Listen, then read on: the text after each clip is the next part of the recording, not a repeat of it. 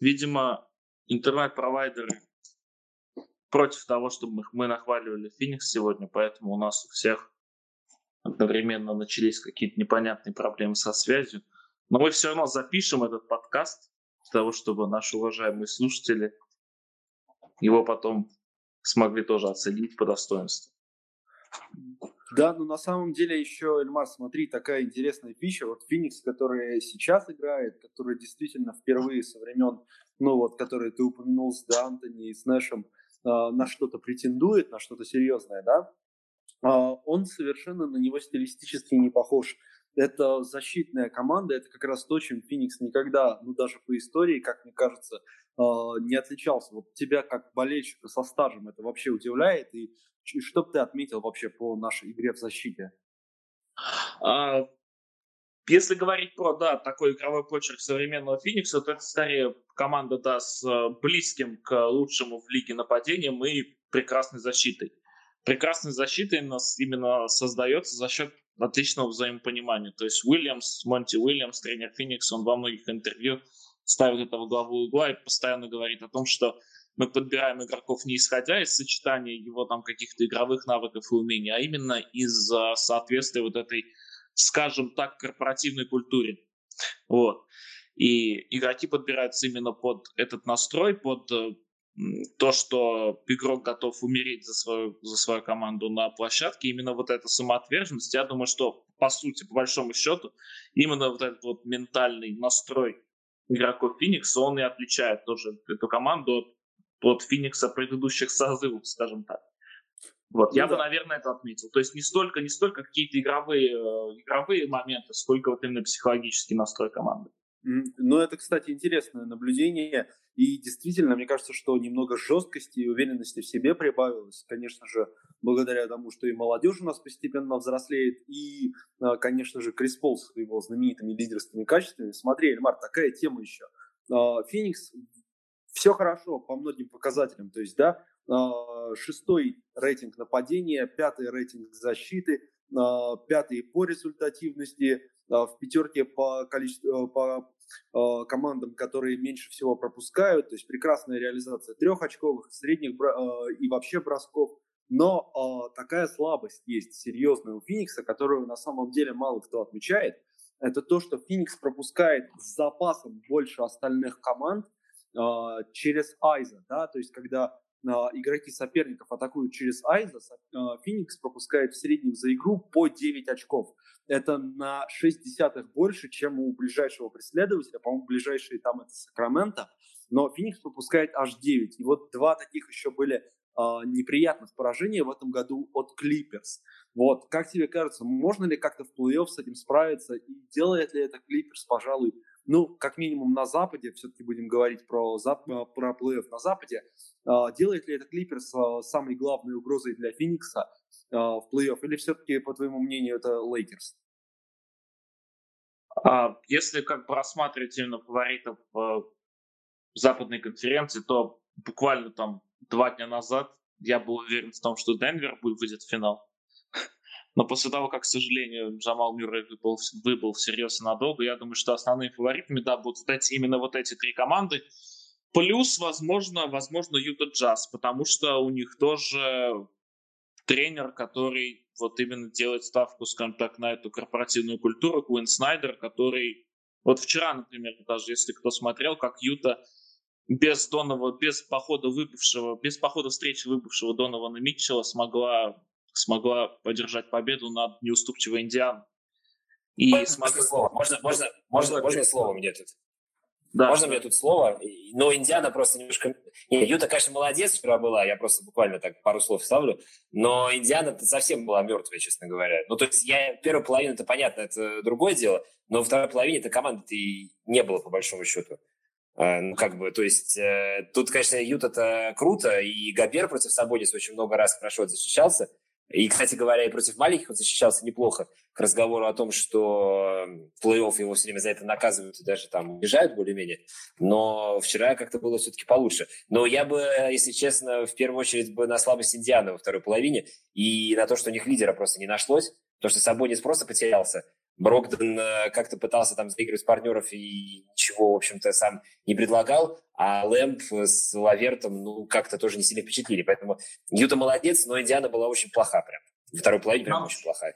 Здесь как при оценке, при оценке таких игр очень трудно действительно понять, кто выиграл, а кто проиграл. То есть я все-таки считаю, что это именно э, Юта вот в первые минуты после того, как э, Митчелл выпал, смогла там за счет выхода срочного Кларксона, естественно, Кларксона, выйти и не отпустить, смогла не отпустить Индиану и перед четвертой четвертью даже сравнять счет. И, соответственно, потом уже на характере, именно на именно этих защитных там умениях Габера. И на самом деле, да, конечно, просто очень сильно развадилась игра Индианы в атаке, и просто на изоляциях, на каких-то непонятных бросках Леверта, понятное дело, что никуда далеко, в общем, не уйдешь. И тут как вот я просто, если возвращаться да, к исходному вопросу, я считаю, что Юта, если она продолжит играть в такой же, в такой же манере, она как раз сможет защищаться против этих изоляций Клиперс более эффективно, чем Феникс. А Феникс просто делает ставку именно на защиту команды и пытается защитить открытые броски оппонента. А, открытые броски это одно дело, а изоляция это все-таки другое. Но я думаю, что Уильямс в курсе этой проблемы и ближе к плей-офф э, Санс еще докрутят, скажем так, этот э, бегунок в своей игре, и все будет в порядке. По крайней мере, до полуфинала первый раунд они точно должны проходить, а дальше посмотрим. Как бы каких-то э, смелых прогнозов относительно перспектив Феникса в плей-офф я пока делать не готов все-таки. Потому что есть, ну, есть, есть, у меня, ты есть у меня вопросы. Да. Ты говоришь, первый раунд точно должны проходить, но на самом деле такое, конечно, ну, несмотря на то, что Феникс вроде бы как сильнейшая команда лиги сейчас, ну, как бы, по крайней мере, по форме, и по Power Rankings, там, официальным каким-то там более-менее, э, ну, так-то вторая, понятно, после Ют пока что еще. Но я вообще не уверен, если честно, если вот останемся на втором месте, там будет Даллас или Портленд, очень вероятно. Ну, я вообще не... То есть, вообще, если брать команду, там Даллас, Портленд, э, ну, ладно, Мемфис, Голден Стейт, Сан Антонио, я думаю, как-нибудь уж можно обыграть. Но Даллас или Портленд, я совсем не уверен, что Феникс э, обыграет в первом раунде, потому что опыт игры плей-офф реально есть только там у скольки, у трех человек. А, ну, Пол, Краудер и Крейг, кто еще, кто еще? Ну, нет, ну, кого я, может, забыл, конечно. Но ну, так вот на скидку... Ну, Гэллоуэй там, может, играл, я, честно говоря, не помню. Но это все так. Это все так. Я просто к тому, что э, я вообще не уверен в перспективах плей-офф совсем. То есть, мне кажется, пока... Я пока в таком режиме наслаждения моментом нахожусь. Но по поводу перспектив думать, ну, думать очень трудно, если честно. Потому что даже если вспоминать последний... Ну, понятно, это вообще нерелевантно. Но если последний поход в плей-офф вспоминать даже, который 11 лет назад, получается, был, вот в первом раунде также играли с Портландом, мы вышли с третьего тогда, по-моему, да, с третьего места на шестое Портланд. Ну, вообще ничего легкого не было. Там первую домашнюю игру проиграли, причем как раз все говорили о том, что вот, мол, команда регулярки была, Феникс, от плей-офф вот им показали. Но там просто у них Роя не было тогда почти всю серию, ну, довольно долго. И он был не. И поэтому выиграть все-таки удалось. Но проблемы были огромные прям. Поэтому я вообще не уверен, что в первом раунде с Портландом или с Далласом ну, получится выиграть. Это будет круто. То есть это не будет а, как, знаете, какой-то там программы минимум, что, ну, понятно, команда, занявшая второй, там, ну, может, с первого места займут, а, на, на, ну, в регулярном сезоне должна обязательно проходить первый раунд. Мне кажется, тут такого нет. Ну, тут вот любой проход, любая победа в серии, она будет прям очень большим достижением, прям огромным. На мой взгляд, вот, нужно так вопрос ставить. Но это мое мнение. Или вы не согласны?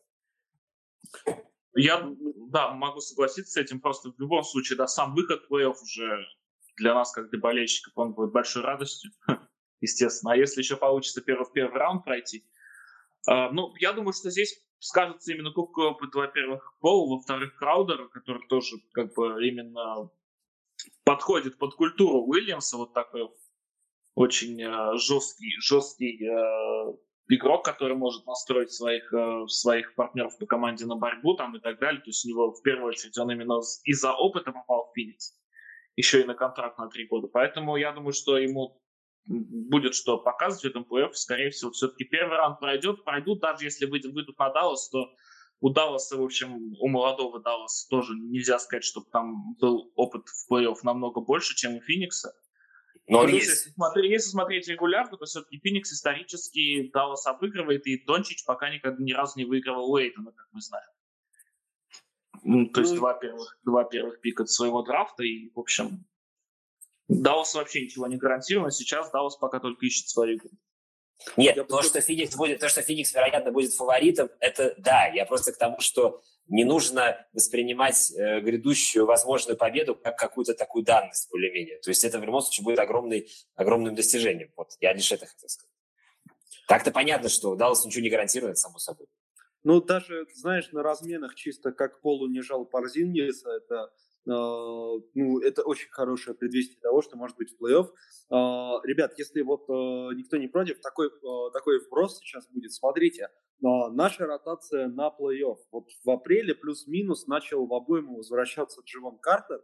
Он последние 8 игр, ну вот именно апрельский, он по 16 минут играет, в принципе, то же самое, что и в прошлом году. Попадает трехочковые 44% на 4,5 попытки.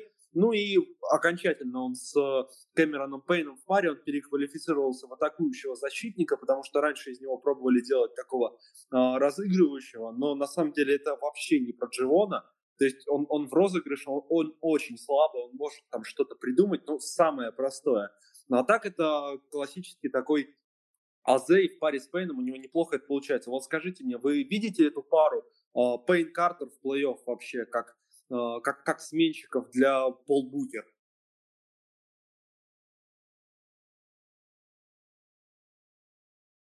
Но если говорить про как про Картер конкретно, в его перспективах я не сомневаюсь, потому что значимость таких игроков, которые могут э, сделать локдаун на лидере оппонентов в любой момент, это всегда очень, очень важно там достаточно вспомнить Биомба, например, как он там геройствовал против Леброна лет там 5-6 назад. Обычный, в общем-то, ролевик и никогда не был ничем больше. В плей-офф вдруг становится самым значимым игроком команды, потому что выясняется, что на поверку некому, собственно, защищаться против больших, например.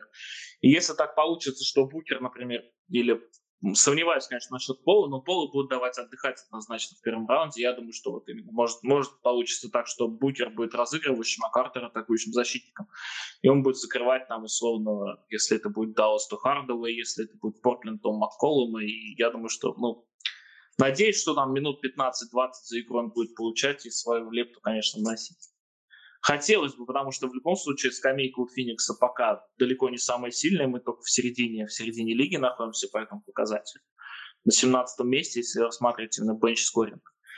И именно от скамейки, конечно, в плей тоже ожидаю того, что у них все-таки уровень игры немного поднимется. Ну и плюс как стоит учитывать, что в принципе скамейка Феникса, она достану по сравнению со стартовой пятеркой, у нас нет такого явного прям перекоса в сторону стартовой пятерки. У нас два а, прям стартера-стартера, это только вот Букер и Пол, собственно. Все остальные заменимы. И это очень хорошо перед плей потому что как бы имеет смысл, имеет, я имею надежду на то, что кто-то да будет выстреливать со скамейки. В том числе так, и на... а, да, мне, я чего на эту тему думаю, вот э, мне кажется, что чем меньше минут будет в отсутствии Пола и Букера проведено в плей-офф, тем будет лучше. Я вообще считаю, что минут 5, ну 6 максимум в плей-офф должно быть э, в матче, где более-менее что-то решается. Понятно, когда плюс 30 в одну или другую сторону, это не столь важно уже. Но минут 5-6 максимум должно быть, где нет никого из них на площадке. Я просто, честно говоря, не знаю. Я раньше, ну, Феникса в плей-офф долго не было, поэтому я в свое время в плей-офф приходил за кого-то болеть. Это такая традиционная проблема болельщика сборной России по футболу на чемпионатах мира и Европы, что ну, в какой-то момент приходится болеть за кого-то другого. Но вот болельщика Феникса такая же проблема была, да, ну, вы все знаете, естественно, это. Я болел за Оклахому долгое время, ну, как болел, поддерживал ее до, собственно, ухода Дюрента. И я прям следил за тем, как э, меняется э, вот эта вот игровая схема, ну, не схема, а распределение времени – и в важных матчах Дюрент и Уэсбрук, в принципе, с площадки не уходили. Ну, вообще не уходили. То есть кто-то из них всегда был. Э, такого не было никогда. В плей-офф практически такого не было, чтобы кого-то из них, чтобы оба отдыхали. Мне кажется, нужно делать примерно то же самое, потому что, хотя и Пейн показывает отличные цифры там, я что-то смотрел, у него там э, рейтинг потери, передач к потерям, что-то 3, 3 с чем-то, 3,6, по-моему. Это довольно много, он там на седьмом месте, по-моему, среди всех запасных игроков в лиге сейчас, кажется. Но это, конечно, круто, но это вообще ничего не гарантирует плей-офф. В плей-офф нужно, нужно, короче говоря, вот делать так, вот как нужно. Поэтому кто-то из пары Букер-Пол должен быть всегда. А я за такой мостик закину к следующему вопросу. Вот осталось всего сколько, 17 игр, получается, в регулярном сезоне, если я правильно смог сосчитать. Да, я, наверное, правильно сосчитал. Осталось 17 игр, и я тут заметил, ну, у меня эта статья на Bright Side of the Sun, таком нашем, в общем, ресурсе, но его все знают, натолкнула на эти мысли. И я тут заметил, что Пол, ну, начал меньше играть. Понятно, что чаще Феникс стал выигрывать крупно, поэтому необходимости нет. Но в целом так как-то вот э, Монти Уильямс, видимо, решил, что надо бы старичка-то поберечь, потому что все-таки 35 лет уже как-никак, и надо как-то что-то с этим делать. Я хотел спросить у вас, как вы считаете, он не будет ли такого, что вот последние 17 матчей в сезоне Пол вот не будет играть больше 30 минут почти никогда, только в самых-самых крайних случаях. Потому что если взять последние матчи, вот сколько, 4, он играл 25, 26, 25, вот Сакраменто сыграл 29, потому что матч был более-менее напряженный, но все равно это 29. То есть э, последний раз он прям много играл, это вот с Ютой 42 он сыграл. А так он очень-очень немного играет, то есть 25-26 это норма. Так будет до конца сезона, и если так будет, правильно ли это? Ну, ты учти, что у нас сейчас очень тяжелый отрезок, там Милуоки, Филадельфия, а, Бостон, Бруклин, Никс, а, Клиперс и Юта, может быть, Падет. Я думаю, что вот здесь а, Пол будет отдыхать как раз-таки не очень много. Ну, да, наверное. А очень ли, очень ли нужно прямо вот выкладываться в этих во всех матчах, прямо вот рвать, что ли, жилы ради каких-то там первых, ну, ради первого места, потому что, мне кажется, второй, третий наверняка не уйдет уже, с учетом травмы Мюра, с учетом того, что Митчелл какое-то время, возможно, пропустит, как я понимаю. Я просто не знаю, есть ли в этом смысл, потому что Пол известен тем, что может травму получить в любой момент, и сейчас э, травму получают, в общем-то, многие лидеры. Поэтому я не знаю, мне кажется, стоит, может, поберечь как-то, несмотря на, ну, может быть, вот эту сложность календаря, нет? Нет таких мыслей? Ну, я могу сказать, что, как бы, да, однозначно, если говорить про Пола, э, еще вспоминая даже его времена в Клиперс, многие же болельщики парусников, они сетуют на то, что, как бы, если бы вот Пол и Гриффин одновременно были бы на паркете в плей-офф, то мы там пошумели, там мы бы с этими алиупами там всех позакидали, дошли до финала, стали бы чемпионами. То есть, как бы, да, у Пола есть такая нехорошая тенденция именно травмироваться в решающих матчах. Я думаю, что это будут учитывать. Тем более, что Монти Уильямс про эти его проблем как бы знает, ну, исторически, потому что он его тренировал еще когда тут в Новом Орлеане. Вот, поэтому думаю, что это сознательная тактика, и она, конечно, имеет смысл, потому что, ну, с Полом все-таки интереснее, чем с Пейном в любом случае, потому что, собственно, Пол он предлагает гораздо больше угроз нападения, гораздо больше путей по доставке мячей в кольцо. Пейн все-таки такими навыками не обладает и в плей-офф не думаю, что в первом раунде прям он... Я все-таки думаю, что... Я надеюсь, что Картеру и Пейну дадут, дают, как, будут давать больше времени, потому что я все-таки сторонник, в принципе, высокой ротации, когда много игроков, там 7-8 хотят получают там минимум 15 минут, например, за игру. Я считаю, что это будет правильно. Вот, а Насчет пола есть такие опасения, но я думаю, что у нас, так как у нас э, лучший медицинский штаб, один из лучших в ассоциации, то меры, конечно, принимаются по предупреждению, тех там физиотерапевты работают, поэтому очень надеюсь, что таких проблем не будет, конечно. Ну и вот еще, Пол пропустил одну игру всего. Может, ему как-то вообще дать... То есть будет как-то странно, если человек в 35 лет сыграет 71 матч из 72. Может, ему как-то надо дать отдохнуть, но это ладно. Понятно, что не к вам вопросы, не ко мне. Ну, дадут, так дадут, не дадут, так не дадут. Это, в общем, вопрос такой, да, понятно. По поводу ротации я хотел еще поговорить, действительно. Ну, до того, как мы перейдем к великому Эйтону, в общем, к нему надо перейти, конечно. Это, наверное, самая спорная фигура, э, такая противоречивая вся в составе нынешнего Феникса. Но по поводу ротации вот на плей-офф я, я хотел спросить, по поводу того, что кто, собственно, на ваш взгляд, должен стартовать. То есть тут пошли разговоры сейчас, и вы, собственно, тоже в них участвовали опосредованно, и, и непосредственно тоже, по поводу того, что э, вот Кэмерон Джонсон, мол, лучше Бриджеса в последнее время. Бриджеса травма, и вот Крейг хорошо вписался. Вот кто, на ваш взгляд, будет завершать и должен завершать? Начинать-то мне на самом деле плевать, кто будет, как и всем. А кто будет завершать матчи? Ну, помимо, понятно, Пола Букера и, вероятно, Эйтона все-таки. Вот кто те два игрока, которые должны завершать матчи прямо на регулярной основе? Мне кажется, что если речь о том, что нужно кого-то перекрывать в защите, то мы должны завершать вот э, парой Бриджес и Крейг. Я надеюсь, что все-таки Бриджес, если у него действительно есть какое-то повреждение, что он э, от него оправится в течение следующего месяца. Бриджес Крейг это на самом деле очень э, сильный хасловый дуэт, который будет э, бороться за, за каждый мяч, за каждый подбор, за каждый перехват.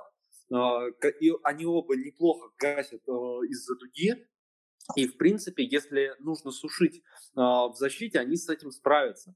Э, Краудер нормальный персональщик, но просто он вот он не может, как э, Крейг, уже пойти и пободаться. А Крейг именно что ходит под кольцо и там что-то это. Если нужна какая-то огневая мощь, то Краудер, пожалуй, будет получше. Но вот Джонсон из этих троих, он, честно говоря, он он не так хорош в защите, по-моему, как э, Крейг, именно как э, в персональной обороне, но он и не такой, э, ну прямо если у Краудера не, не идет, то да, это должен быть Джонсон, но это только если нужен огонь, а, а Джа не может, потому что он, ну вы знаете, он очень непоследовательный человек. У него один матч на 5 с плюсом, а другой про просто ужас и глаза кровью истекают. Вот, как-то так. Но без как бы мое мнение, то я Крейга вообще бы никуда, собственно, не ставил, потому что это обычный ролевик, и ну, я его не переоцениваю, я не понимаю, почему там вокруг него такой хайп. Ну, вписался, ну, отыграл 10 игр, ну, бывает, случается, как бы, а потом-то что?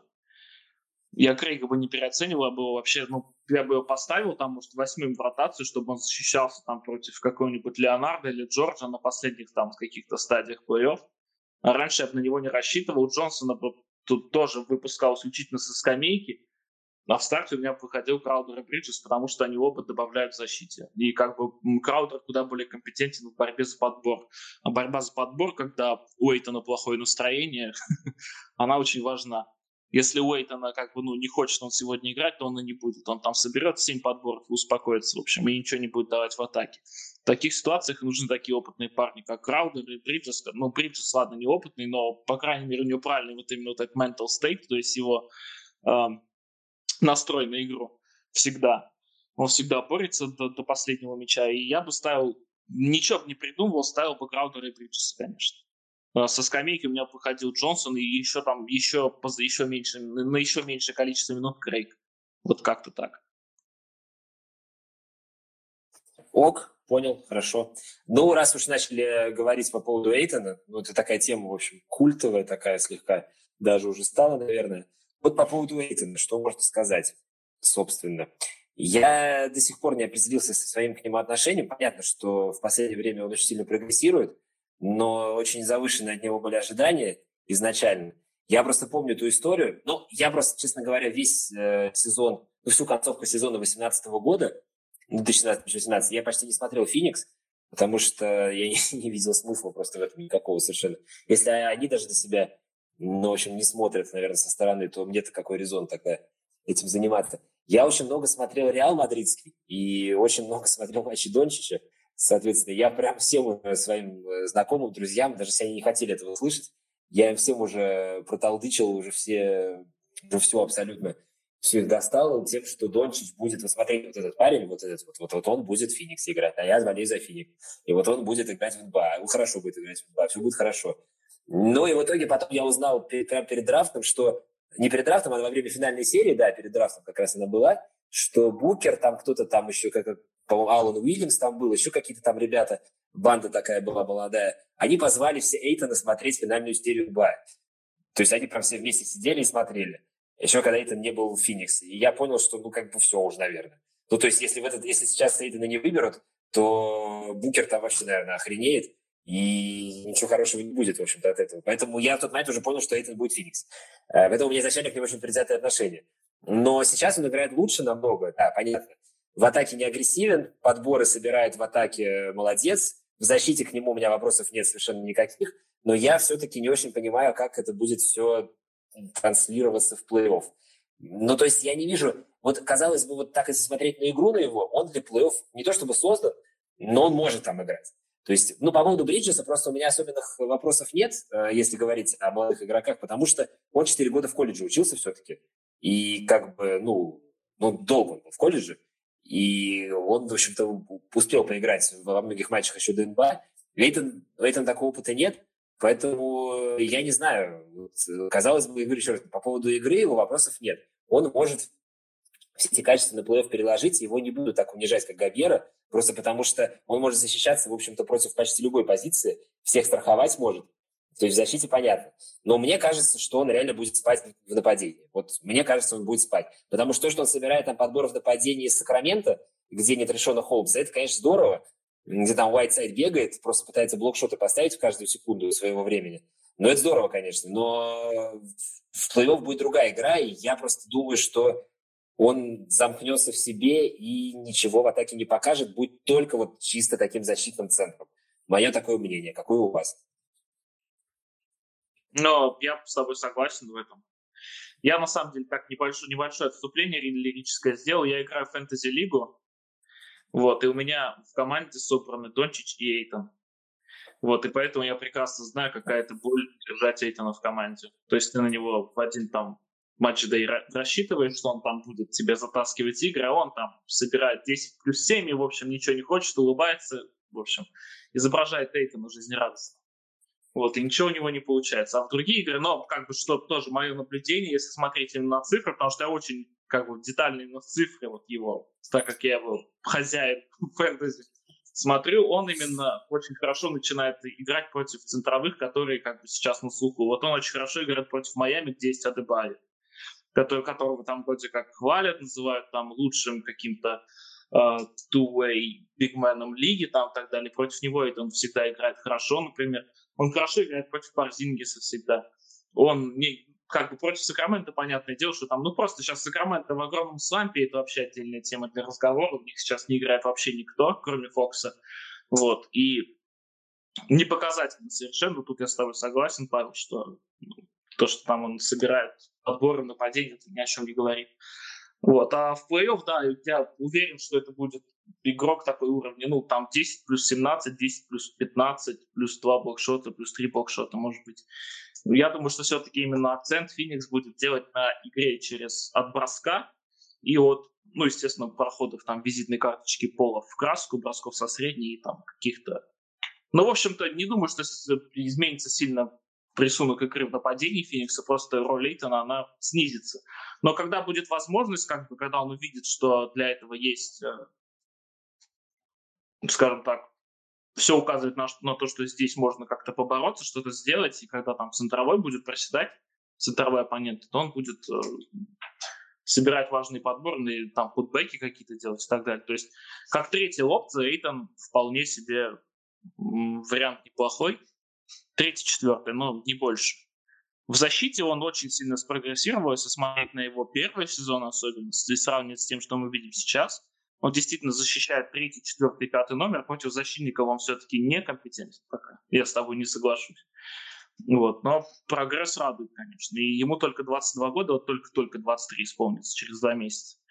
И у него еще простор для роста, ого сколько. Я надеюсь, что его продлят, все будет хорошо, и он станет, там, войдет в историю Феникса все-таки. Потому что, ну, с такими физическими данными не войти в историю, ну, это просто, я не знаю. Я не знаю, как нужно относиться к игре, чтобы никак это не использовать. Вот. Я, я добавил здесь, что да, за Микала я тоже не волнуюсь, потому что человек долго играл в NCAA и дважды, собственно, с Вилановой а, там выигрывал чемпионство.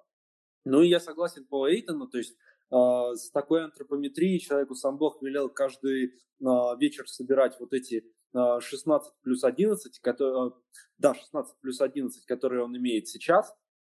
Это на самом деле, ну, э, просто его минимум. Но он очень хорошо играет вот последние э, где-то матчи 15, у него 18 очков, 10,5 подборов. И он наконец-то начал, ну, а, как мне кажется, с Крисом Полом как-то взаимодействовать более четко. То есть он банально его пасы а, лучше получает. Но я здесь, в принципе, с вами согласен. То есть против а, условного Далласа, мне кажется, что Эйтон вполне с ролью там третьей опции справится. Если вдруг у него что-то не поладится, то да, наверное, придется отодвинуть его на четвертую, и тогда уже ну, третьим нашим оружием таким будет, наверное, все-таки Бриджес.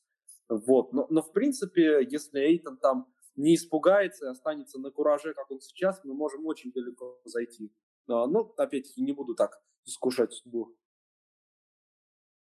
Да, не искушай, правильно, не, не очень занятие такое, не стоит этого делать лишний раз. Это все хорошо.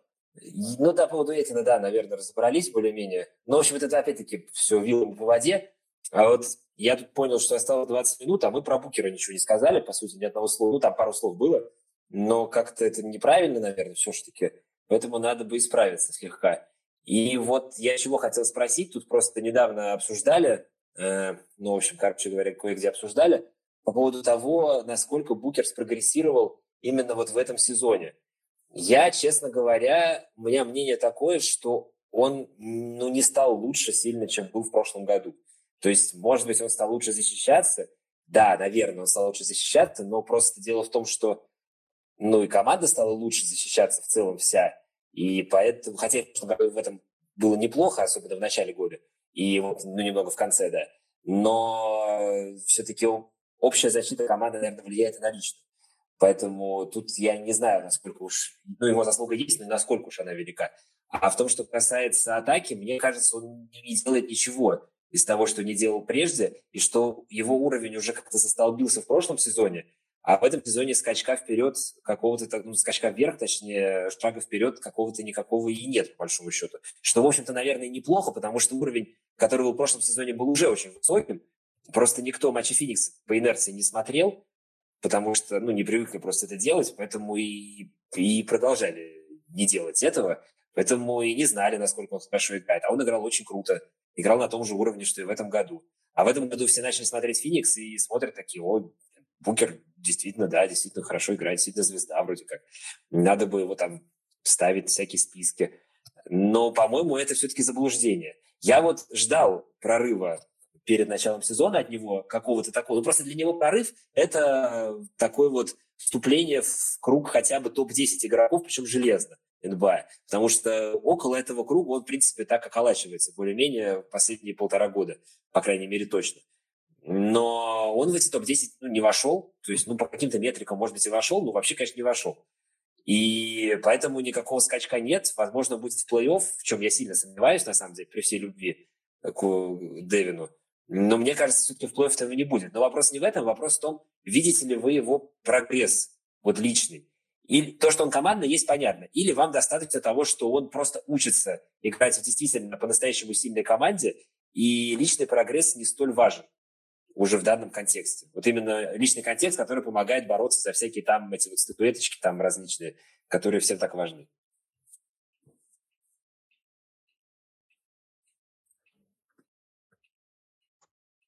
Так, ну, я отвечу. Я считаю, что, ну, для меня вот именно то, что ты второе сказал, для меня мне без разницы, там, насколько Букер, хоть он там 35 очков будет накидывать, если Феникс при этом не выигрывает, то как-то, ну, мне неинтересно.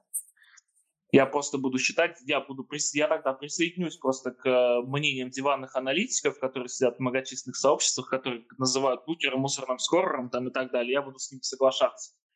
Для меня важно, чтобы команда побеждала, поэтому как бы э, там я, я рад тому, что Феникс попадет в плей-офф, Букер получит, получит опыт необходимый, и потом он его уже будет транслировать в своей дальнейшей карьере там на какие-то на, на регулярный чемпионат, у него там еще больше поднимется уверенность, может быть, э, будет ну как бы опыт. Опыт это на самом деле в принципе в жизни значит все по большому счету. То, то благодаря чему мы растем как личности, как игроки, как профессионалы и так далее. Я думаю, что опыт в плей-офф он быстро немного изменит, но уже на следующий сезон. А в этом ну, просчитывать на то, что там он будет тащить плей-офф, я бы не стал. Он, конечно, большой молодец. В клатче, в клатче, в клатче он плох. Исторически плох. Он, он не очень хорош в принятии решений. Никогда, наверное, не будет. Ну, с этим трудно уже что-то сделать, я думаю. Вот, поэтому пускай, пускай играет, пускай приносит пользу команде. А если про прогресс, то его нету, да. Если даже смотреть там продвинутую статистику, то у него ну, нигде нет особых каких-то подвижек, там, кроме того, что он стал действительно лучше защищаться он теперь в не таком большом минусе, скажем так. Если раньше это был минус такой серьезный, там, то есть defensive э, box plus-minus у него был там в районе минус 4,5, то сейчас у него минус 1,1. То есть это говорит о том, что как, это показатель, который показывает, как, бы, как Букер идет по сравнению с, со, со средним игроком в лиге. И вот Букер, получается, в защите все еще находится на уровне ниже среднего, но уже не так сильно ниже среднего, что рад. Вот. А прогресс, да, как уже сказал, я думаю, что благодаря плей-офф он у него уже будет наступать, если наступит, то в следующем сезоне. Я бы добавил, что Букер, по-моему, очень здорово прибавил в защите против э, болхендлера. Он иногда в офбол обороне он э, немножко тупит, и вот от, отсюда его минус, о котором э, Эльмар говорил. Но, в принципе, это по сравнению с прошлыми годами огромнейший прогресс. Мне кажется, это не только индивидуальная работа, но и то, что у него сил на это банально больше, потому что э, Феникс больше, э, Букер больше не должен забивать 30, 35, 40 очков, чтобы Феникс имел э, даже э, какие-то шансы на победу, не то что гарантию на победу. Это на самом деле очень здорово. Мне кажется, что он может еще лично прогрессировать, он может индивидуально прогрессировать, и это может случиться вот а, в это нормальное межсезонье перед сезоном 21-22 как плеймейкер, как э, лидер в концовках. Э, и всему этому он может научиться у Криса Пола. У них, ну, насколько я могу судить по тому, что пишут э, про Феникс и про этих двоих, у них очень хорошие отношения, у них полное взаимопонимание. Я думаю, что к моменту, когда э, Пол уйдет и, или на пенсию, или, может быть, в другую команду, а, Букер уже будет полностью готовым а, лидером, который сможет на что-то крупное претендовать. И у него есть э, кому, ему есть у кого а, поучиться. И есть чему, и есть, да, действительно, пробе... даже не пробелы, а вещи, которые можно улучшить. Но я думаю, что на это все, в принципе, решаемо. Я бы добавил, что ему не вредно бы еще трехочковый подтянуть, особенно пулап трехи, потому что, честно говоря, и по сезону он бросает достаточно слабо. То есть у него сейчас, вот, вот чтобы не соврать, у него процент 35. Это, ну, очень слабо. Это не худший его процент. Да, самый худший был в сезоне 18-19, там было 32,6. Но, в принципе, это плохо, и пулап трехи это такой важный для плей-офф бросок, поэтому, мне кажется, здесь, ну, опять-таки, не вредно было бы ему над этим поработать. Но, к счастью, у нас есть снайперы достойные, которые тоже это смогут взять на себя. Да, ну, но с трехами у него, честно говоря, никогда он вот он выиграл, конечно, конкурс трехочковых, но прям таким вот э, супер прекрасным снайпером по ходу сезона он не был, на самом деле, не знаю, по-моему, никогда. Хотя он начинал как раз, я помню прекрасно, это, по-моему, господи, 15 что ли год был, конец 15 -го года, 15-16 он же начал вроде.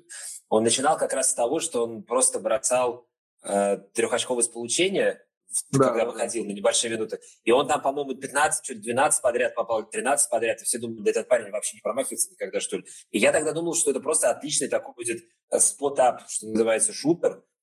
Такой прям, ну, классно. А получилось у него несколько иначе, конечно, да. Но как получилось, так получилось. В общем-то, никто не против, я думаю. Я по поводу Букера еще хотел спросить. Вот ты говоришь о том, что это Эльмар сказал, блин, я уже забыл, сори. А, ну, в общем, кто-то из вас или оба сказали о том, что не нужно набирать 30-35 э, очков, чтобы выигрывать, но тут дело в том, что ведь когда команда претендует на успех в плей-офф, то у нее, как правило, всегда есть такой игрок. То есть э, в плей-офф это нужно прям будет делать, потому что, ну, пол набирать такое количество очков не будет.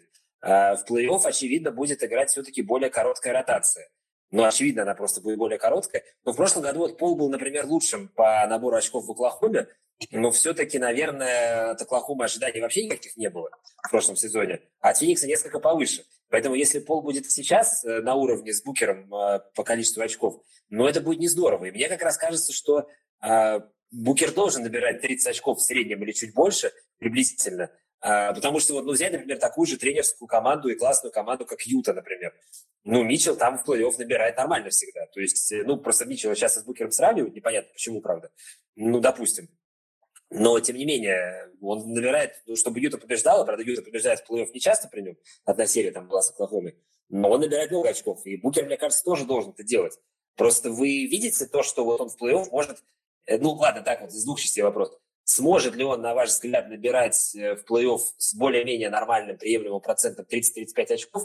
И если он не будет этого делать, то есть шансы у Феникса? Потому что все-таки, вот просто я тут поймался на мысли, что Артем сказал так совершенно спокойно, что, ну, третьим игроком будет Бриджес в плей-офф тогда по, в плане атакующей опции. Ну, я так понял, что я так вот про себя проанализировал последние 10-15 минут.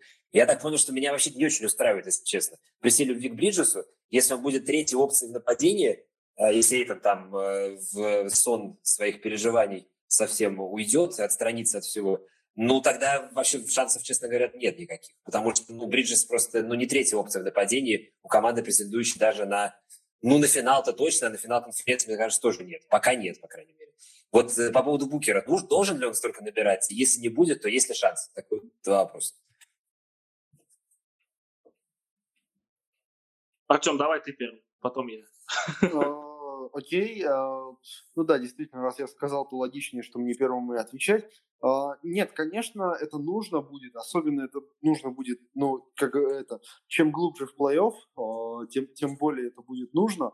Но я, я вообще это говорил относительно регулярки скорее, да, потому что, ну, все-таки мы пока в регулярном сезоне, а что э, за зверь такой э, бутер в плей-офф, э, честно говоря, мы пока не знаем, да, поэтому я сразу хочу разграничить, да, вот э, Митчелл тоже набирающий там 36 очков э, в серии с Денвером, который бросает там э, 3 из процентов 52 на 7 попыток в той же серии, это опять-таки не тот Митчелл, которого мы э, видим в регулярке. Ну, Митчелл, не поймите меня неправильно, пр- прекрасный игрок. Я надеюсь, что у них с Букером еще будет э, плей-оффная дуэль.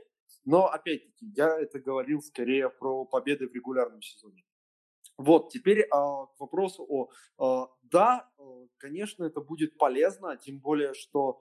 М- тем более, что, э, ну, все-таки, да, ты прав, что Пол это такой, э, он, он больше будет э, фасилитейтором, он больше будет раздавать и создавать возможности для других. Он не должен быть первой опцией, может быть, даже если Уэйтона как-то попрет и сделать такой шаг назад. Но вот прямо сейчас у Пола больше в среднем бросков, чем у Уэйтона, но, в принципе, это все от Эйтона и зависит, насколько его будут грузить и в регулярке, и в плей-офф. На самом деле я от, от Букера в плей-офф очень многого жду. Мне кажется, что ну, как минимум со второго раунда от него э, большие очки на хорошем проценте будут нужны. Ну и мне, честно говоря, кажется, что он к этому готов, он должен быть к этому готов, потому что очень многое для его репутации э, зависит от того, как пройдет этот первый плей-офф, будут ли его уважать наконец, или опять начнутся эти разговоры, которые мы, как болельщики Феникса, слышим уже а, не первый год и имеем несчастье принимать в них активное участие, потому что ну, кто-то должен что-то на это отвечать.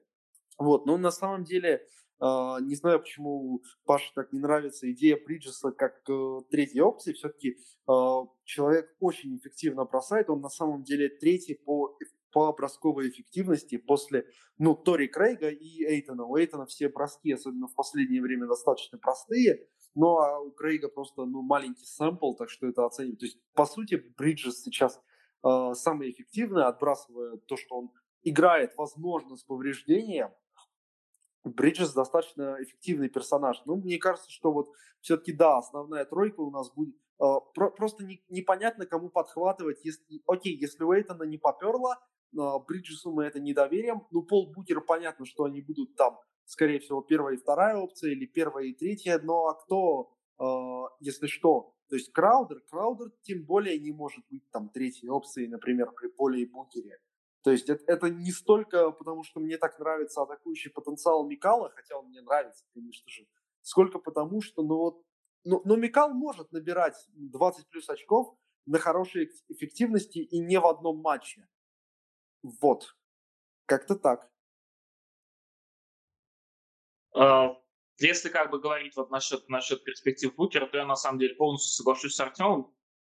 Букеру нужно все-таки взять на себя ответственность. Он не зря там ходил с смурной миной каждый раз, когда Феникс не попадал в плей-офф. Сейчас, когда Феникс туда попадает, нужно все-таки себя как-то там проявлять и заявлять о себе полноценно, как о звезде НБА. Понятно, что на, него, на нем лежит большая ответственность, но как бы так звезды и делаются.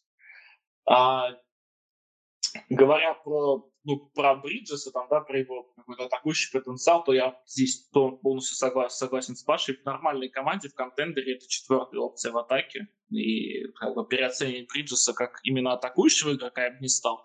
Он просто великолепен, прекрасен, один из моих любимых игроков НБА в принципе, но в атаке именно потому, что он как бы один из моих любимых игроков, я знаю его слабые стороны, и как рассчитывать на то, что он будет там в клатче в четвертой четверти против Клиперс попадать там какую-то трешку из угла с сопротивлением через руки Джорджа, я бы не стал. Поэтому, ну, будут, видимо, какие-то резервы находиться внутри. Скорее всего, там Джонсон будет что-то что выходить. Или просто будут стараться не доводить до концов. буду тратить... Мне, как бы я все-таки мечтаю, чтобы Феникс вышел в плей-офф именно с нормальной ротацией, примерно такой же, как в регулярке, там хотя бы, чтобы 9 человек выходило, но, конечно, вряд ли это получится. Краудер это тоже не опция, как бы я смотрел финал немного, там хотя бы хайлайт именно Краудера в финале против Лейкерс, ну там игрок уровня 9-10 очков, это не то, что нужно, конечно. В атаке он ограничен достаточно. Поэтому нужно ждать чего-то. Может быть, от Шарича, у которого есть голова на плечах, который может выдумать что-то нестандартное. Может быть, от Камински, который может там на 5-6 минут выйти в плей-офф, попасть в две важные трешки, там, и какой-то может задел для отрыва создать. То есть вот я считаю, что как бы две, две первые опции это именно Пол и Букер, потом и а, а все остальные, третья опция, это может, могут быть там сразу 4 или 5 человек. И это на самом деле очень здорово. Мы, у нас сейчас, по сути, проблема белых людей. Мы не знаем, блин, кто у нас третья опция в атаке.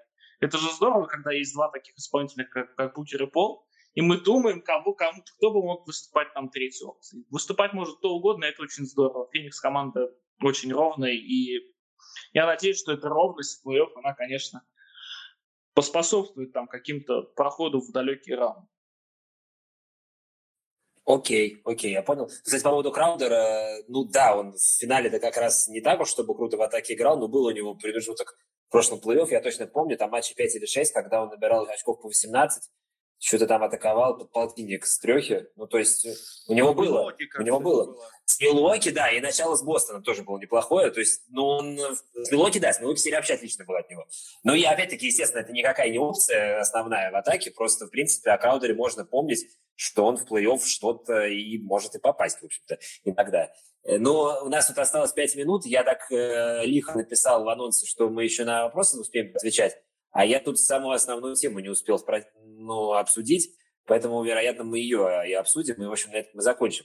Я вот свой сбивчивый рассказ э, и предваряющий этот эфир начал с того, что когда я прерывался там как, как мог, не по своей вине, я начал с того, что, ну, в общем, короче говоря, такого процента побед не было очень давно, показано Фениксом. В общем-то, со времен как раз-таки из тех самых, когда мы за Феникс все болеть и начали. А, и, соответственно, вопрос напрашивается сам собой, он, конечно, очень умозрительный. Я люблю такие вопросы вообще задавать, а, типа там, кто войдет в историю выше Стеф Карри или Уилл Чемберлен. То есть все сразу, в общем-то, готовы отвечать и свое мнение имеют, хотя сравнивать, конечно, невозможно. Но тут вот э, вопрос такой у меня. Вот 72% побед был последний раз в сезоне 2006-2007. Ну, тогда мы только начали болеть за Феникс, все как выяснили сейчас. И поэтому давайте не будем сравнивать с той командой, потому что вот прям самые первые впечатления, они всегда самые свежие, и тогда все было гораздо лучше. И я даже, честно говоря, сейчас вспоминаю с любовью там какой-нибудь... Э, ну, я футбол тоже смотрю еще время от времени. За «Зенит» болею петербургский. Я вспоминаю с любовью там «Зенит» 2001, потому что тогда было 10 лет. И считаю, что он сильнее нынешнего, хотя, конечно, не сильнее, на самом деле. Ну, конечно, потому что намного слабее. Но мне вот мои детские воспоминания диктуют совершенно другое мнение, поэтому это, оно, не, оно абсолютно не имеет отношения к действительности никакого. А все субъективно, но это слишком субъективно. А вот давайте сравним с тем составом, который последний в плей-офф выходил, 2009-2010.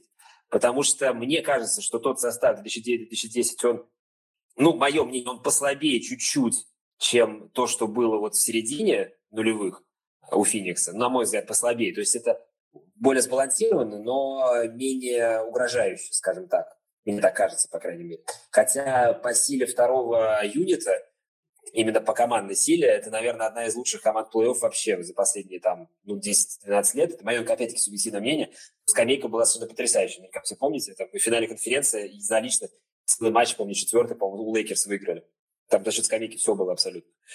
Поэтому вот той командой мне бы хотелось сравнить этот Феникс. Все очень умозрительно, понятно. Просто схожие фигуры, так скажем, таких демиургов этих команд, которым тогда Стив Нэш был 36 лет тогда был, сейчас Крис Пол 35.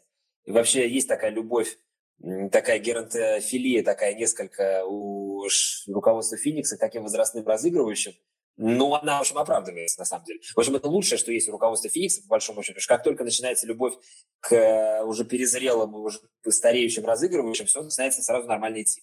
То есть как только нет э, нормальных э, старых разыгрывающих, какой-то молодняк пытается пробовать, все плохо, а как старые, все хорошо. Вот опять старые разыгрывающие, и все, все идет как, как и должно идти, по мнению болельщиков Феникса. Ну, а в остальном, честно говоря, команды совершенно не похожи. То есть я не знаю даже, как их сравнивать, но все-таки сделаю это. Потому что, мне кажется, нынешняя команда сильнее. Несмотря на то, что любовь, понятно, к той команде, она неубиваема, и несмотря на то, что у нее действительно были сильные стороны, но любая победа той команды, она воспринималась мной как бы как ну как, просто тогда, если вы помните, по ходу регулярного сезона было очень много проблем.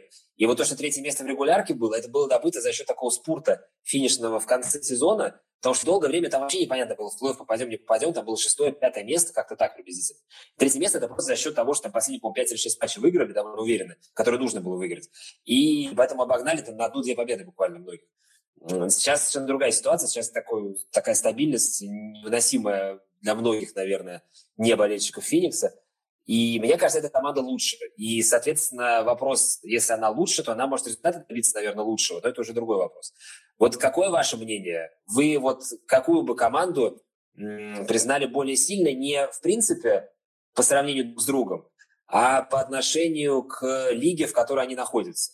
Ну, то есть вот э, этот Феникс в контексте нынешней лиги, он сильнее, чем тот Феникс в контексте той лиги? Или, или нет?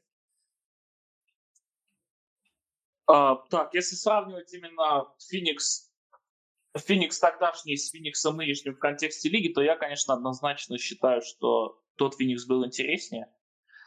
А, там был, получается, Стаудемайер, там был Нэш, там был со скамейки Гранд Хилл, там был молодой перспективный пулялка Джаред Дадли. Были такие прекрасные, замечательные ребята, за которых просто хотелось болеть. Был Лоу Амундсен, который, в общем, ничего не делал, но, в общем, тоже там выходил на какие-то на какие-то минуты и так далее. По сравнению с, э, с тем, что имеем сейчас, все-таки НБА значительно выровнялась. Как все эксперты, в принципе, же сходятся во мнении, что сейчас на самом деле уровень таланта в лиге больше, и Баркли про это говорит, и там какие-то Бэрон Дэвисы и так далее. То есть те люди, которые играли приблизительно в те годы. И сейчас состав, уровень состава Феникса, он вполне себе ну, находится на уровне с условным составом, например, Портленд Трейл Блейзерс или Далласа. То есть он ничем их не лучше, по большому счету. У Далласа тоже Дончич и Парзингис, две вполне себе звезды. И толпа, в общем, хороших, хороших исполнителей, слэш-ролевиков. У Феникса, в общем, то же самое. А тогда Стаудемайер был ну, на уровне, на уровне, наверное, нынешнего Леонардо, наверное, по значимости для лиги. Стив Нэш был все еще там топ-3, топ-4 разыгрывающих лиги после Криса Пола и, наверное, кто там у нас еще был, если вспомнить. Ну, уже не Паркер. Дерон, Дерон, Дерон, Дерон, Дерон был да. выше тогда. Дерон, да, Дерон, Дерон, да. Ну, то есть Нэш, он был где-то третий, четвертый. Может быть, Ронда там уже где-то стучался тоже куда-то там, ему наступал на пятки. А сейчас как бы Крис Пол это, ну, все еще там топ-5 разыгрывающий, Букер это топ-3 топ-4 атакующие защитника, собственно, кроме этого. Ну, насчет Тейтона, как бы понятно, что насчет Тейтона это один из самых противоречивых, наверное, игроков, его однозначно не оценить вообще. Совершенно точно. И тот Феникс, который тренировал Джентри, он именно всех перебрасывал. У него был первый атакующий рейтинг, а в защите они были 23 То есть, как бы, действительно полноценный раннинг а этот Феникс, он куда более сбалансирован. Именно вот эта сбалансированность, она все-таки, вот это сильная сторона нынешнего состава по сравнению с тем. Там было больше, скажем так, скопления таланта вот среди 5-6 игроков, а этот Феникс, он так более, так, как масло по хлебу размазан больше, и здесь талант более равномерно распределен, скажем так. Если в контексте лиги, то тот Феникс был сильнее. Я соглашусь, э, наверное, с Эльмаром, что тут Феникс сильнее, потому что... Но, но я сразу поясню, что я могу взять эти слова назад в зависимости от того, как пройдет плей-офф и что Феникс покажет в плей-офф, потому что это совершенно непонятно, а, что будет. А, ну, ну, ну вот честно, я не знаю, я с замиранием сердца жду уже, когда начнется плей-офф, и очень волнительно, что произойдет, и совершенно непонятно, что произойдет. Мы и про Эйтона сегодня говорили, а, в этом контексте и про Букера мы говорили, но с Полом, ну, плюс-минус все понятно, Крис Пол это Крис Пол, он выдаст свой уровень, я думаю, что а, с этим проблем не будет. Чего-чего. Но вот, э, да, тот, тот Феникс, в контексте лиги, тот Феникс был уверенным контендером, а, которых тогда ну, было немного все-таки. Сейчас претендентов очень много, ну вот да, даже с учетом того, что Денвер выпал из этого ряда, а, все равно их очень много, и Феникс здесь только ну, один и не, не, и не первый, и даже не второй, и не третий. Вот, как-то так. Ну, да, я вас понял. Вас понял. Ну, кстати говоря, по поводу того, что Амари сейчас котируется, тогда котируется, как сейчас Леонард, это, конечно, ты как-то, Эльмар, перегнул, по-моему. Не так он котировался тогда. Он тогда был не на пике формы все-таки уже. Я точно помню, что тогда и Нэш, и Амари были в десятке голосования за MVP. Они были там в самом конце прям. Амари, по-моему, десятый был, или одиннадцатый даже, кажется. Я уже не помню, честно говоря, точно. Но это как бы, ну, это не, ну, ну он не был таким игроком, как Леонард сейчас. Ну, он не оказывал такого влияния на лигу. И, ну, не то, что и близко, но не оказывал, короче говоря. Поэтому говорить о том, что тогда было полноценные две супер прям звезды, ну, я бы все-таки не стал. А сейчас на мой взгляд, э, вот Амари тогда был как раз как сейчас Букер приблизительно, чуть-чуть получше, может быть, на уровне лиги. Но, в принципе, просто очень схожа как раз вот эта вот пара лидеров. Пол Букер сейчас и Нэш Амари тогда, на мой взгляд, по уровню они прям вот, ну, так вот нормально. Как Насчет Леонардо, наверное, все-таки покорректился, да, это все-таки немного не то, Леонард он повыше, но может быть на уровне, не знаю, Джорджа, может что-то такое. Джорджа я все-таки не ставлю. Ну вот Джордж, ну вот Джордж, ну вот Джордж более, да, Джордж более близко. Да, Джордж это получше, мне кажется. Ну, ну на мой взгляд, да. Может быть, у кого-то другое мнение. Да, ну хорошо, но я просто все равно считаю, что это фильм сильнее, если сравнивать прямо вот так вот. Э, ну, если в общем так вот сравнивать, мне кажется, он сильнее, просто что он сбалансирование. Тот был сбалансированнее, чем э, середина нулевых, а этот прям совсем сбалансированный. Поэтому он прям для плей-офф. То есть на тот смотреть было приятнее, но этот прям вот прям совсем для плей-офф, э, и он должен, в общем, наверное, там выступить хорошо, чему мы, чему мы все ему и желаем, чего желаем. Вот. А сегодня мы, наверное, эфир заканчиваем, потому что час уже прошел, а уже все ушли. Вот кто был почти. Все, ну, почти что, да, почти что все ушли. Поэтому всем спасибо. И тогда до новых встреч. Запись выложу. Ну, в общем, кому я это говорю, непонятно, потому что никто не слушает. Но, в общем, я напишу, запись выложу. Ну, не как в прошлый раз. В прошлый раз накладочка да, получилась. Поэтому спасибо. Всем спасибо. Да, спасибо, парни. Приятно было с вами поговорить. А Фениксу удачи. Это да. Да. да. Феникс лучший.